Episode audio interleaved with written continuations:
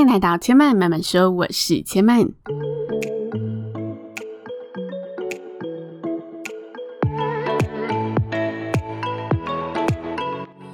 目前频道在 Apple Podcast、Spotify、KKBox 以及 Google Podcast 都听得到。喜欢的朋友，欢迎帮千嫚订阅并留言评论，让更多人可以认识千嫚慢慢说喽。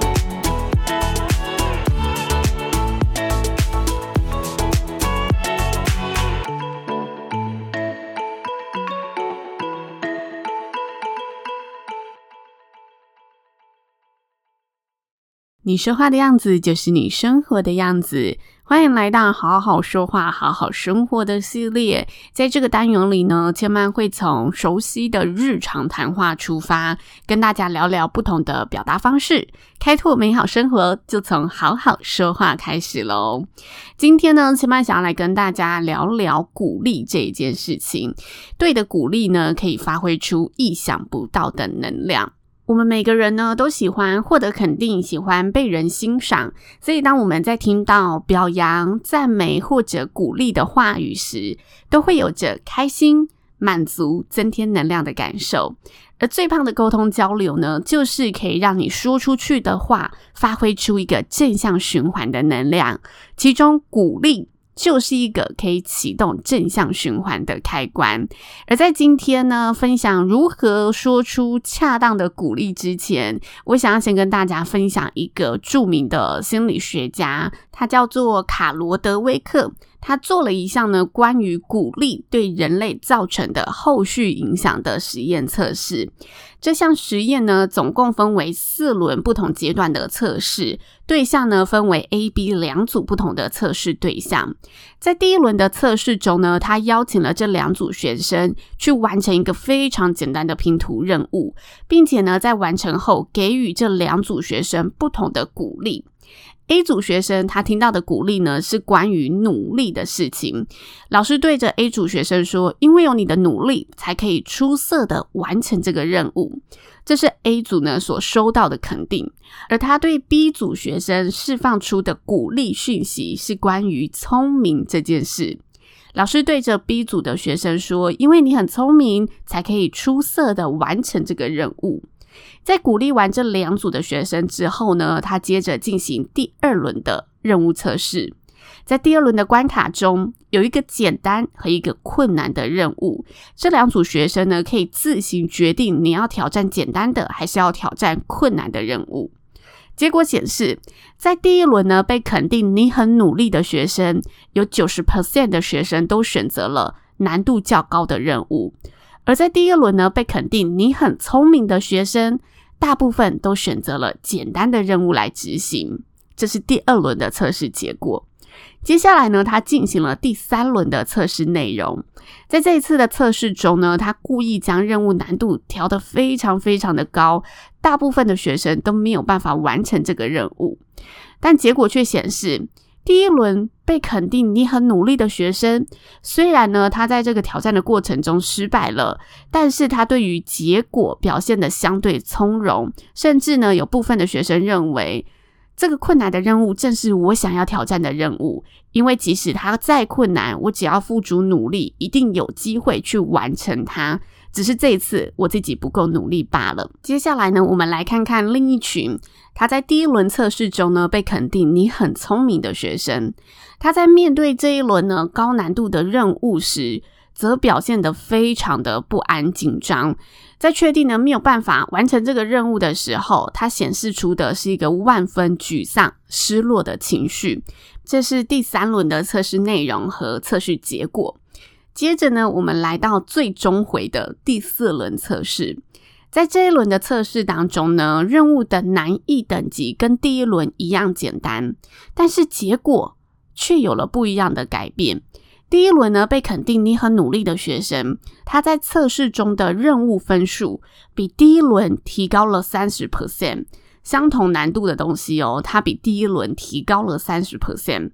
而在第二轮测试中呢，被肯定你很聪明的学生，他在相同等级难易度的关卡里，他获得的任务分数反而退步了二十 percent。这是第四轮所测试的结果。我觉得这一项测验呢，非常的有趣，因为它不只呢带我们看到鼓励可以对人造成的影响，它更深一层的探讨到了不同的鼓励对人们所产生的后续效应。我们回到实验的内容来看。A、B 组的学生，A 组学生他被鼓励为你很努力，因为你努力才可以达成任务，所以他在努力这件事情上获得了自信，他更愿意去付出努力，他相信事情的结果取决于自己够不够努力。而相对的，B 组学生他被鼓励为，因为你的聪明、你的天赋，才有机会呢完成这个任务，所以他在聪明这件事情上获得了肯定和自信。他相信事情的结果取决于自己的天赋够不够聪明，所以他在选择任务的难易度时，他以自己的天赋选择了比较简单的那一个关卡。他来展现自己的聪明，他想要告诉你，我够聪明，所以我选择了简单的关卡。反正重点是要完成任务嘛，重点不在于我够不够努力。而在面对失败时呢，他因为感受到自己的天赋不够聪明，所以他没有付诸其他的行动，他反而对自己感到失望，而影响了他最后一个关卡。明明跟第一轮同样简单的任务，但是他却退步了，因为他觉得自己不够聪明，他没有那一个从容的态度。再去呢，面对未来的世界了，这是我们从这一项实验当中可以看到的结果和事实。那回到前面今天想要跟大家聊的，如何让这个鼓励更加的升级，说出更具有正向循环的鼓励呢？我想提供大家的方法，也就是我的想法，我认为是鼓励。事件背后的核心精神，回到你可以具体说出的过程和本质，而非轻易的从眼前的结果来给予鼓励。举个例子，就像呢，我们在两性相处的日常生活里。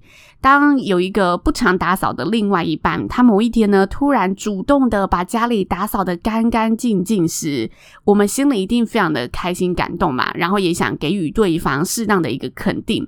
这时候呢，我们常说的话，我们常听到对方肯定的话会是：哇，原来你这么会打扫，我以前都不知道你这么会打扫家里耶，谢谢你把家里打扫得那么干干净净。有时候呢，我们还会忍不住接着开玩笑的说：诶，那以后打扫就交给你喽。就是那种边开玩笑边说出真心话，然后又边肯定他的感觉。其实这样的方式和感谢是没有错的，因为你的确表达出了你真的哇没有发现他会打扫的本领，然后也很感谢他愿意主动打扫家里这件事情。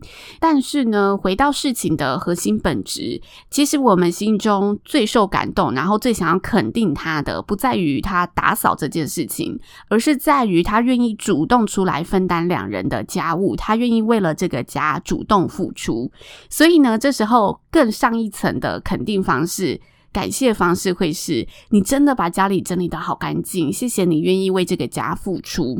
我们应该要把重点拉回最让你有感的核心行为去做鼓励，这样子另外一半会接收到哦，你感谢我的，你肯定我的。是我在这一次为这个家的付出，而非我那么会打扫家里，只有把家里打扫得干干净净的这一件事情。这两种讯息在对方心中所产生的分量就完全不一样。